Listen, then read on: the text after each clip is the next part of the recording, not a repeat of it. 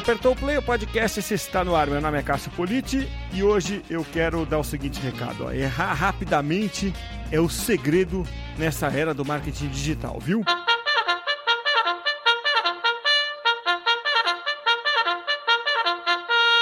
Na edição de hoje do podcast, eu tenho a satisfação de receber o Rodrigo Irineu, que é diretor de marketing e novos negócios do Centro Universitário Belas Artes de São Paulo. Rodrigo é, tem uma carreira desenvolvida é, em fundos de investimento voltados à educação, né, com é, atuação notável né, em gestão de redes de franquias, tem 10 anos de experiência no segmento educacional né, ocupou posições de liderança é, nas áreas é, comercial e de gestão de redes de franquias, passou por empresas relevantes, né, como o CETEC Educacional é, é, é, e também na, na Croton Educacional, entre outras instituições, e está hoje na Belas Artes, que é um centro universitário que daqui a pouco faz 100 anos de vida, né? E é uma referência nacional em economia criativa. Rodrigo, é uma satisfação imensa ter você aqui. Obrigado por aceitar esse convite e bater o papo comigo hoje aqui no podcast, Rodrigo. Oh, tudo bom, Cássio? Eu que agradeço a oportunidade de, estar falando um pouquinho aqui, contando um pouquinho do que a gente tem feito aqui na, na Belas Artes. É, Para mim é uma, uma satisfação muito grande poder dividir e compartilhar uh, algumas ações, alguns cases que a gente tem desenvolvido aqui nos últimos anos. É, pois é, acho que eles não faltam, né, Rodrigo, aí, porque a vida né, de, uma, de uma universidade ou centro universitário, acho que a mudança é só uma questão é, mais, mais burocrática, por assim dizer, né? É, mas é, é muito intensa, né? Ainda mais é, num ano como, como foi 2020, né? É um ano muito atípico, né, Rodrigo? Imagino que, que é, para quem está na educação, principalmente, né? Porque vocês é, tiveram que se reinventar, reinventar o jeito de fazer, né? É, e, e, tem uma máxima de mercado, né, que eu ouço há bastante tempo, mas que eu acho que pegou agora muito no universo do marketing digital, né? É, que é melhor errar rapidamente do que acertar lentamente, né? Eu sempre adorei isso, né? É, de que você precisa ter aquela agilidade para fazer a coisa acontecer, né? É, e essa ideia, acho que cresceu muito mais né, na pandemia, né, Rodrigo? Porque as empresas foram forçadas a seguir essa, essa mentalidade. Claro que numa startup, né, Rodrigo, é muito mais fácil você impor isso, né? Esse, esse espírito, né? Acho que essa frase tem muito mais a ver com o espírito, né? É de você, é, às vezes, fazer um design thinking, alguma coisa assim do tipo, ah, vamos errar e acertar rápido. Mas é, em instituições de ensino, né, é, às vezes seculares, é muito mais difícil né, você é, mexer em certas coisas porque elas estão sendo feitas há muito tempo, mexe com estruturas maiores tal, né? E aí eu queria perguntar para você como é que como é que faz isso, como é que vocês é, fizeram, né, para para é, impor essa agilidade necessária, né, quando isso isso se fez necessário, né, é, num ano atípico como 2020, Rodrigo. Bom, é, acho que, que, que, a sua pergunta, Cássio, é, é bem relevante para o último ano que passou aí, né?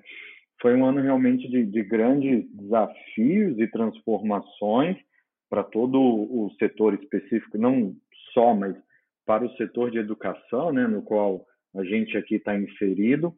E, e quando começou a, a, a, questão da pandemia, lá em março, né, no comecinho de março, a gente já tinha todo um, um planejamento feito do que seria as nossas campanhas, a, a nossa captação, previsões de faturamento. Então, isso já estava andando bem, estava andando bem em linha de acordo com, com os resultados previstos. E aí, quando chegou em, em março, na primeira semana de março, a gente falou assim: bom, está chegando a pandemia, ela vai chegar aqui no Brasil, né? É, já estava chegando, mas ainda era não estava nada fechado, estava tudo ainda funcionando normalmente e a gente resolveu começar a trabalhar já alguns pontos que a gente entendia que seriam bem relevantes para o futuro da, da educação nesse ano de, de 2020. E algumas ah, frentes que a gente tomou foi, como eu te falei, a gente tinha todo um planejamento previsto. Esse planejamento, a gente foi refazendo ele, acompanhando ele a cada 15 dias, para ver se aquilo que a gente estava previsto ia acontecer. Então, por exemplo, é, no, na, na, área de educação, a gente costuma ter um vestibular tradicional muito grande, onde junta, em média, aqui na, na Belas Artes, 2 mil é, candidatos para fazerem prova, né, em um único dia. E a gente percebeu, assim, é, esse, esse evento estava previsto para a gente para maio, e a gente, quando começou ali a pandemia final, meado, segunda quinzena de, de março, é, a gente falou, cara, não vai mais acontecer isso, né?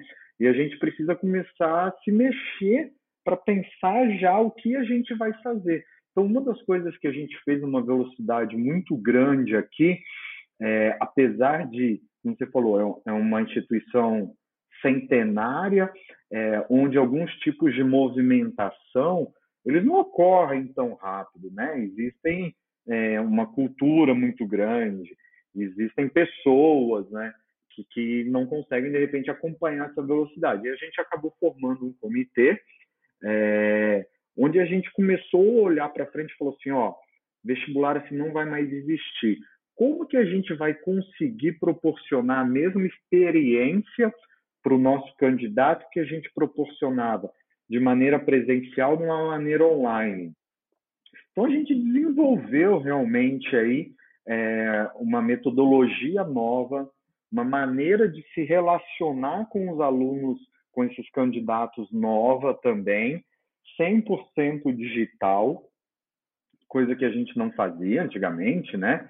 A gente tinha o digital, mas também tinha o presencial muito forte, e a gente acabou indo para uma linha onde a gente sempre pensou o que fazer aí exatamente para proporcionar experiências diferentes para esses nossos é, candidatos, onde o mercado ainda não estava fazendo dessa maneira fazia um pouco de digital em termos de processo seletivo, mas não do jeito que a gente fez. Então a gente acabou é, desenvolvendo um processo onde a gente colocava, começava fazendo uma ambientação desses alunos durante, desses candidatos durante a semana, para chegar no dia da avaliação deles e eles estarem preparados para realizar aquilo ali. E aí sim, a gente conseguiu ter, em termos de resultado, o mesmo resultado que a gente teve em termos presenciais, a gente conseguiu ter em termos de captação online também.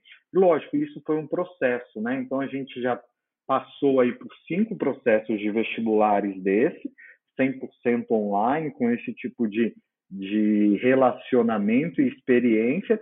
E hoje, o último que a gente teve foi em setembro do ano passado, que era para o processo seletivo, ele foi melhor do que o setembro do ano retrasado, né? Ou seja, a gente teve um processo online que ele conseguiu ser melhor em termos quantitativos e qualitativos do que tinha sido em um momento onde não existia pandemia. Então a gente criou uma nova forma de se relacionar com, com esses candidatos nossos. Eu achei curioso você, é, voltando um pouquinho no começo da fala, né? É, você falar que tinha ali um planejamento todo feito, né? É, que não previa nada disso do que você colocou, né? Assim, na tua, na tua a, a prancheta ali, é, tudo ia ser é, offline, né? Todos esses cinco vestibulares, todos esses é, essa experiência que você falou, tudo isso como sempre foi feito no offline, né? É, que foi feito online seria tudo offline, né? É, o, o planejamento que você tem hoje, agora, a partir dessa experiência, é, passa a ter que duração, Rodrigo? É, porque é, eu fico me perguntando aqui é, quanto tempo para frente agora, a partir dessa experiência, você vai se atrever a jogar as coisas, né? É, então, assim, a pergunta é quanto tempo você jogava para frente os seus, as suas ações, né, uhum. antes da pandemia, e para quanto tempo você joga agora para frente as suas ações? Boa, boa, boa questão essa daí, né? Eu vou, eu vou te dar um exemplo do que aconteceu aqui, né? A gente sempre teve muitos cursos é, livres, cursos de aperfeiçoamento presenciais aqui, né? E isso é uma marca da Belas Artes, essa, essa é, vertente de qualificação rápida para o mercado. E de um dia para o outro, esses cursos acabaram.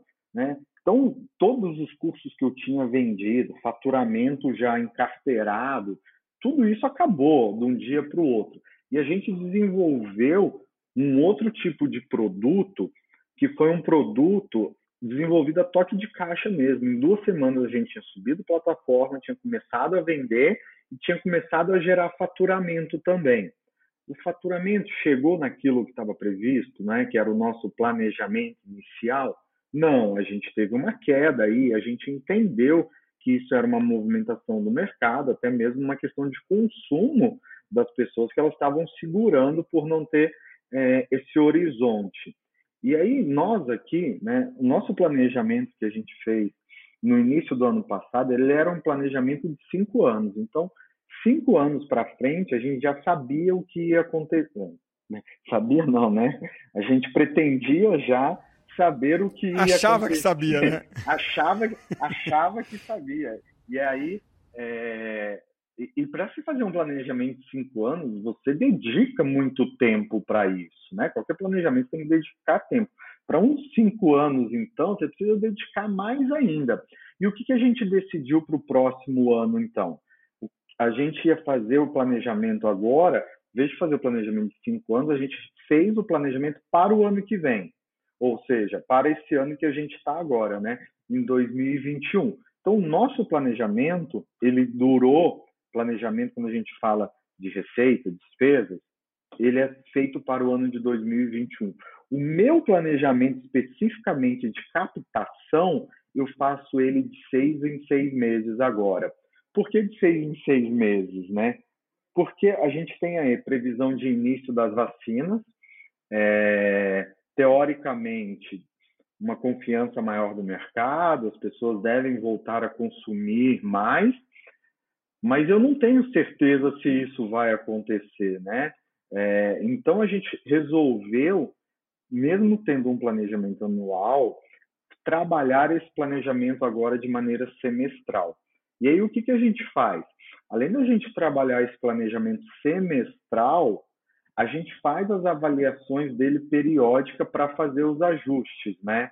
É, e aí quando eu falo ajustes, é, são os ajustes realmente das estratégias para atingir aquela meta, porque apesar de ter um planejamento anual, de fazer o planejamento e de quebrar ele em semestres, a meta não muda, né? Isso é uma coisa importante de se falar. Meta não muda, o que muda é o método para atingir a meta. Então, o que nós temos feito é isso: reavaliar é, constantemente se as estratégias que foram definidas estão dando os resultados esperados, para daí sim refazer e refazer a estratégia. Então, fizemos para seis meses agora e mensalmente tem avaliação disso para entender se está fazendo sentido ou não. Lógico, a gente controla aqui é, diariamente diversos indicadores. Né? Isso a gente é, conseguiu evoluir bem nos últimos anos e foi até um, um, um próprio é, aprendizado da pandemia, né? Controlar melhor indicadores dentro de uma periodicidade pequena ou mínima que é diária aqui. Então, diariamente eu sei quantos alunos entraram, quantos alunos saíram, se teve cancelamento, se não teve, gerou receita, gerou faturamento, está gerando caixa, enfim, a gente conseguiu alinhar bem isso. Mas o nosso planejamento hoje, respondendo a pergunta mesmo, ele é de seis meses e avaliação periódica mensal para avaliar é, se os métodos e as estratégias definidas estão dando o resultado esperado.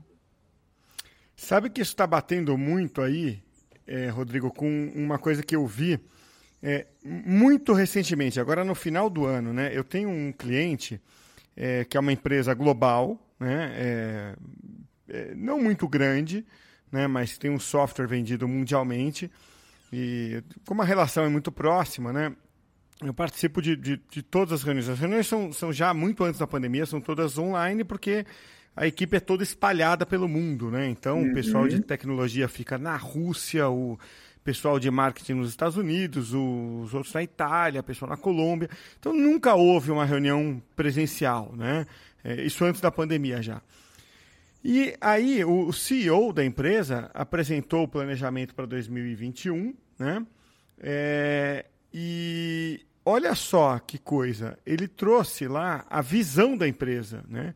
E você deve lembrar, né, Rodrigo, quando as empresas apresentavam a visão para 15, 20 anos, né? É, isso era o clássico do marketing, né? A visão. Onde estaremos daqui a 15, 20 anos? Exato. Eu estou com o slide aberto aqui na minha frente, tá? Da, da apresentação. Eu não posso compartilhar o nome da empresa, num, uma informação confidencial. Mas ele apresentou da seguinte forma: olha que interessante, né? Visão 3 a 5 anos. A, a visão da empresa, né? Não mais do que isso, de 3 uhum. a 5 anos, né?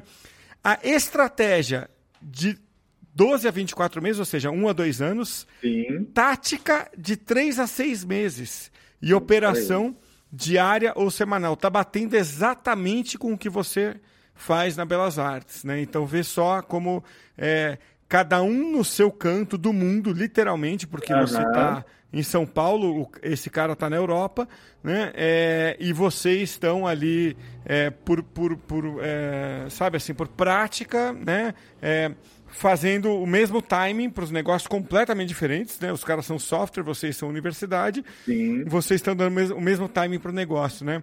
É, é muito interessante como a prática leva é, a, a, ao mesmo lugar, no fim das contas, né, Rodrigo? É, e, e, isso daí é bem interessante, né? Porque a gente faz aqui, né, nossas, nossas reuniões semanais, né, que a gente chama aqui, que são as reuniões de avaliação de, de indicadores, de performance entre os CEOs, o CEO, mantenedores e os diretores da, da companhia. Uh, e, e, depois a gente distribui isso daí também entre, entre os times, né? E isso acaba gerando um aprendizado, né? Porque quando você começa a, a olhar isso diariamente, e aí quando você vai realmente para uma reunião de reporte, levar essas informações, você já começa a pensar com, junto com, o seu time, poxa, tá dando certo, não tá dando certo, o que, que a gente vai fazer para mudar? Vamos colocar, é, é, é dinheiro, é pessoa, é recurso, o que, que precisa alterar para a gente conseguir realmente atingir esses objetivos, né? Então essa essa constância é, ela leva a um desenvolvimento e um aprendizado muito grande por parte da, das lideranças e por parte de envolvimento também dos times em geral, né? Que a gente acaba criando depois uma cadeia que vai sendo distribuído as atividades mais operacionais entre entre as áreas. Mas isso tem sido realmente é, um, um, grande aprendizado e assim não falha mesmo aqui para a gente, não falhou no último ano essa avaliação de, de performance e indicadores aqui para acompanhamento e busca de soluções realmente, busca de novas oportunidades. Acho que novas oportunidades foi algo que acabou aparecendo bastante também no, no último ano, né? Então, como, só como um, um, um pinguinho aí, né? Poxa, no último ano a gente acabou desenvolvendo, é, até mesmo pela questão da, da pandemia, acabamos se aproximando de outras empresas de mercado, que às vezes a gente olhava e falava assim, cara, são mega empresas super bem consolidadas de mercado, como que a gente faz o fit disso daí, né? De educação e mercado? E aí a gente foi se aproximando de diversas empresas. A, a, a Chili Beans, por exemplo, é uma super empresa parceira hoje nossa aqui e que a gente acabou chegando muito perto justamente por causa dessas avaliações e, e oportunidades detectadas aí entre internamente. Pois é, estava na minha pauta falar desse, dessa parceria é, Belas Artes e Chili Beans, né? É, porque o marketing ele é, também está muito solto hoje, né? É, a gente é, já não vê mais aquela coisa da, das empresas cada uma no seu quadrado, né? É, então é, isso isso gera oportunidade de você enxergar parcerias é, antes pouco prováveis, né? Mas se você olhar mais de perto, elas fazem todo sentido, né? É, eu é, é, gravei aqui um podcast, já já eu trago o número aqui dele, é, em que a New Balance fez uma parceria com uma barbearia, né? Uhum. Que é uma uhum. coisa bem bacana. E você fala assim, pô, qual é a relação de uma parceria, é, de, de, uma, de uma marca de tênis com a barbearia? É toda, né? Porque a, a New Balance é, trouxe um tênis exclusivo, né, um, um modelo de tênis é, que traz a marca daquela barbearia, né? Então é, são coisas, é, esse tipo de parceria em que os dois saem ganhando muito, né? Então uh, essa parceria de vocês com a Chili Beans, ela também faz todo sentido, né? Porque é, vocês uh, são uma, como eu apresentei no começo, né? uma, uma referência em economia criativa. Acho que essa, essa definição é fantástica, né? porque é, não é uma faculdade de é, criatividade, né? ela vai além disso, né? é colocar a criatividade no contexto da economia e vice-versa. Né? E a Chili Beans é uma marca disso. Né? A Chili Beans ela também é, é, é, uma empresa de economia criativa, né? Se, se, se é que eu estou definindo direito, se eu não estou falando nenhuma bobagem, mas eu acho que é, é, é ela vive disso, né? O que eu quero dizer é que a Chili Beans, ela não vende apenas óculos, né? Ela vende mais do que isso, né? Ela vende estilo, né? Ela vende moda, né? Então, é, esse casamento, quando você começa a olhar por essa perspectiva, faz todo sentido, né? Vocês têm algo muito em comum. Né? Então, feita essa introdução muito superficial da minha parte, eu queria que você contasse né, é, de onde nasceu e aonde chegou essa parceria. Ah, legal. É, é exatamente isso que, que você falou, né, Cássio? É, a, a Chili Beans realmente é, é uma, uma empresa de mercado super consolidada e que tem no, no CEO, no Caíto, uma cultura fortíssima, né? E muito voltada realmente para isso, né? Para arte, para música e para moda, né? São, são alguns dos pilares que eles trabalham. E aí a gente aqui internamente, a gente tinha já uma, uma parceria que foi feita no começo do ano passado com eles, onde assim é, a gente tem uma preocupação muito grande aqui dentro da, da, da Belas Artes realmente em fazer esse fit aí de é, a área acadêmica com o mercado de trabalho. Né? Isso é uma preocupação geral de, de todo aluno, de todo pai de aluno, família, enfim. Pô, eu vou estudar isso, vou estudar aquilo, vou trabalhar com o quê? Então a gente sempre tenta fazer essa aproximação com o mercado. E aí com isso a Chili Beans, a gente acabou se aproximando deles, né, por, por meio da nossa coordenação do, do núcleo de design aqui, e a gente acabou desenvolvendo com eles um concurso interno onde os nossos alunos iriam produzir peças de óculos e relógios que seriam lançadas por eles, né, pelos alunos que fossem os campeões por isso. Bom, essa primeira fase ela deu super certo, é, tanto que a gente teve no, no ano passado aí uma coleção da da Marvel de relógios, e os relógios, o relógio do Pantera Negra foi desenvolvido aqui pelo, por um grupo de alunos nossos, e também teve a coleção dos Beatles, aí um dos óculos dos Beatles também foi desenvolvido por, por alunos nossos, e isso acabou dando muito certo, e aí a gente falou, cara, isso está dando certo, a gente precisa ficar mais próximo e desenvolver coisas novas, né? E, num, e numa des, desses pensamentos, o Caíto também é, acabou chamando a gente para bater um papo e aí não, a gente foi conversar assim, o que, que a gente pode fazer a mais aí para entregar isso daí para os nossos alunos, né? Para deixar realmente os nossos alunos próximos aí desse dessa conexão com as empresas no mercado. E em cima disso a gente começou a desenvolver novos projetos, né? Então esse projeto que é essa parte de concurso, e aí vem toda uma curadoria né, do, do head design deles. O Marcel trabalha muito forte isso junto com os nossos alunos, faz o acompanhamento. Então, a gente traz uma pessoa de mercado realmente é, que tem um know-how gigante em, em design é, para poder apoiar no desenvolvimento disso. E aí, com esse pensamento, a gente falou assim: poxa, mas a gente precisa de um espaço para poder fazer isso. O que a gente falou? Bom, vamos criar um espaço, então, da Chili Beans dentro da Belas Artes. Vamos trazer a Chili Beans para dentro da Belas Artes e vamos criar um espaço de desenvolvimento onde a gente consiga é, fazer que esse seja um espaço de criatividade para desenvolver novos produtos e ter essa parte da curadoria. Então a gente está desenvolvendo agora, estamos em fase final aí de, de construção realmente, é, de um espaço da Chili Beans, é o Chili Lab, em primeira mão aqui, ah, onde vai ser um espaço onde os alunos conseguem ver como é que funciona o processo de produção de um produto realmente e ele se torna um espaço criativo e colaborativo dentro da Belas Artes, entre Belas Artes e Chili Beans. E aí a parceria começou a se estender ainda mais, né? Então agora, é, no último ano era para ter tido, mas devido à pandemia acabou não tendo.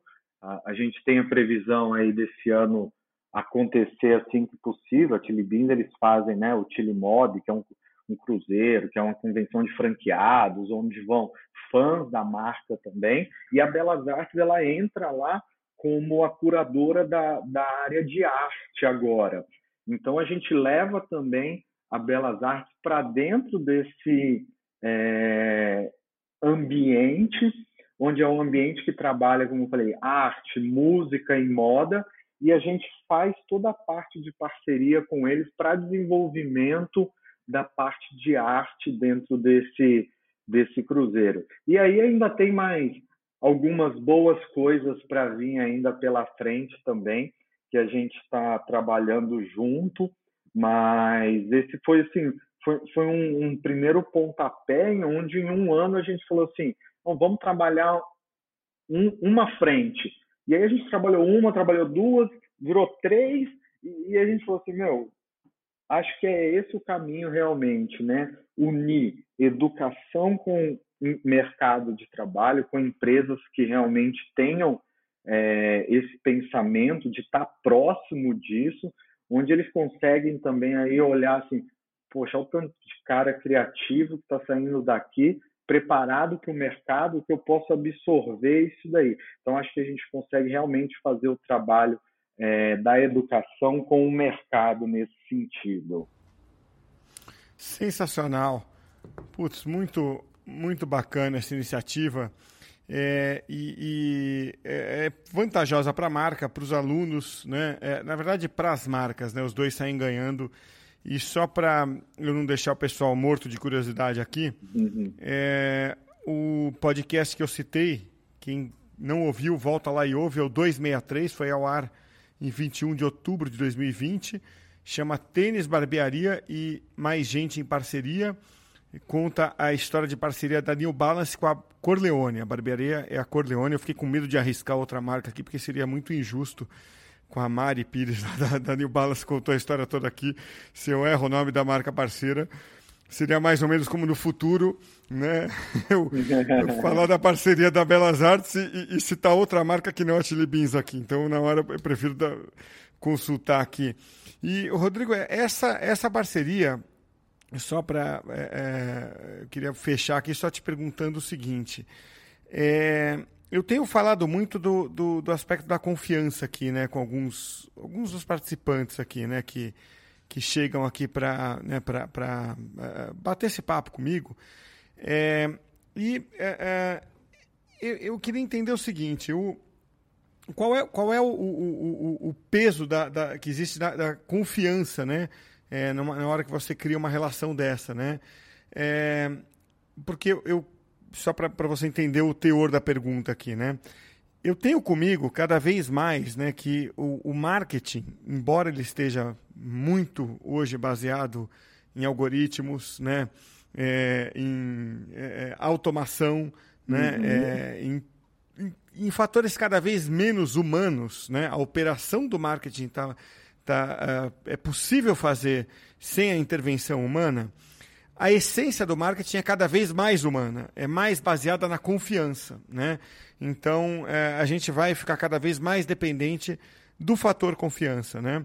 E essa história que você está contando, é, me parece é, que reforça isso, né? É, então, o que eu queria te perguntar é isso, né? É, é uma parceria é, que é, se baseia é, na confiança? Precisa haver ali um, um fator essencial de confiança entre marcas ali, ou seja, Belas Artes confiar na marca Chili Beans e vice-versa? Precisa haver uma confiança mútua é, para que uma parceria dessa aconteça? Acho que, que sua pergunta faz todo sentido, cara, porque realmente, né, é, o, o, marketing hoje ele acabou realmente ficando muito é, algoritmos, né? Então você acaba é, colocando, fazendo investimento e tendo um certo resultado esperado em cima disso, né? E isso daí tem se tornado cada vez mais realidade em, em todos os, os, segmentos de maneira geral e, e, todos têm se aperfeiçoado bastante. Mas a confiança entre as marcas é, é ela é muito importante até mesmo para os nossos consumidores, né? Os nossos consumidores eles acabam entendendo é, o movimento que a gente está fazendo. Então, eles conseguem perceber que a Belas Artes e a Chili Beans têm um objetivo em comum, é, que é de proporcionar uma experiência pra, pra, para os alunos que estão aqui dentro da Belas Artes, fazendo esse fit com o mercado. E a confiança, ela tem que ser mútua realmente nesse, é, nesse viés aí onde a gente consegue realmente entender quais são as, a, as aspirações ou os objetivos da, do outro parceiro para que isso realmente dê certo. Né? Então, isso é muito importante é, nesses momentos de parceria, realmente ser uma relação de ganha-ganha, né? não ganha-ganha financeiro, mas ganha-ganha para ambas as, as instituições ou ambas as companhias, as marcas. Né? E aí, em cima disso daí, é, essa percepção de, de você conseguir entender, assim, cara, isso aqui realmente faz sentido para os meus consumidores de alguma maneira, ou isso daqui vai gerar valor, vai agregar valor ao meu produto é, e ao do meu parceiro também. Então, isso daí é, é um ponto fundamental para que essa parceria realmente seja uma parceria de sucesso. Eu, eu sempre costumo falar assim, é, fazer parcerias é, entre empresas já consolidadas, ela não é ah, de certa forma complexo. O complexo é que você consiga realmente transformar isso em valor para seus consumidores e para a própria empresa, para as próprias empresas, né? Então, você ter essa relação de confiabilidade entre ambas as marcas, entre é, os stakeholders da, da, das operações, é fundamental para o sucesso de ambas. Rodrigo, quero te agradecer muito por esse bate-papo, por é, contar esses é, detalhes é, operacionais, né, que é, sempre inspiram muito, né, e ajudam muito, porque quando a gente entende o que acontece dentro de uma empresa é, relevante como a Belas Artes, de tamanha importância né, no, no cenário da educação é, de São Paulo e do Brasil, a gente é, a, aprende e traz para o nosso dia a dia né, e, e, passa a usar isso né, como, né, como um parâmetro né, para o nosso dia a dia das nossas empresas. Eu digo isso, nosso no, no, no coletivo, né, meu e de quem ouve o podcast aqui. Então, eu te agradeço muito por compartilhar essas informações. Muito obrigado e um excelente ano para você, Rodrigo. Cara, eu que agradeço a oportunidade de estar aqui, bater esse papo, contar um pouquinho aqui da, dessa história centenária da Belas Artes. Foi, foi realmente uma satisfação conversar com você aqui. Desejo tudo de bom também aí, que esse ano a gente consiga é, realizar todos os nossos desafios que vêm pela frente aí E te agradeço mais uma vez, muito obrigado.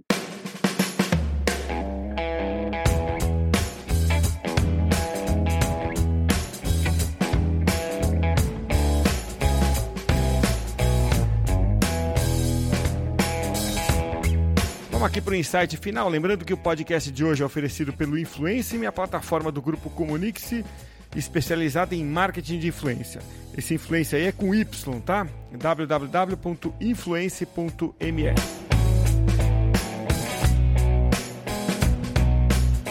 Meu insight é o seguinte: a Belas Artes começou 2020 com um planejamento de vários anos para frente, né? Cinco anos, como trouxe aí o Rodrigo Irineu.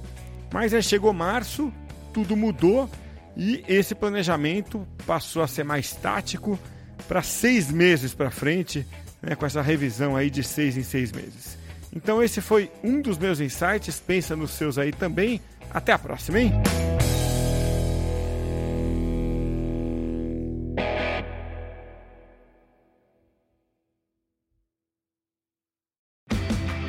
Hurry into Mattress Firm's best Memorial Day sale ever. Get a king bed for the price of a queen or a queen for a twin and save up to $500 on Sealy. Plus, get a free adjustable base with qualifying Sealy purchases up to a $4.99 value. Or shop Tempur-Pedic, the most highly recommended bed in America, and save up to $500 on adjustable mattress sets in stock for immediate delivery. And get a $300 instant gift. Talk to a sleep expert today, only at Mattress Firm. Restrictions apply. See store or mattressfirm.com for details.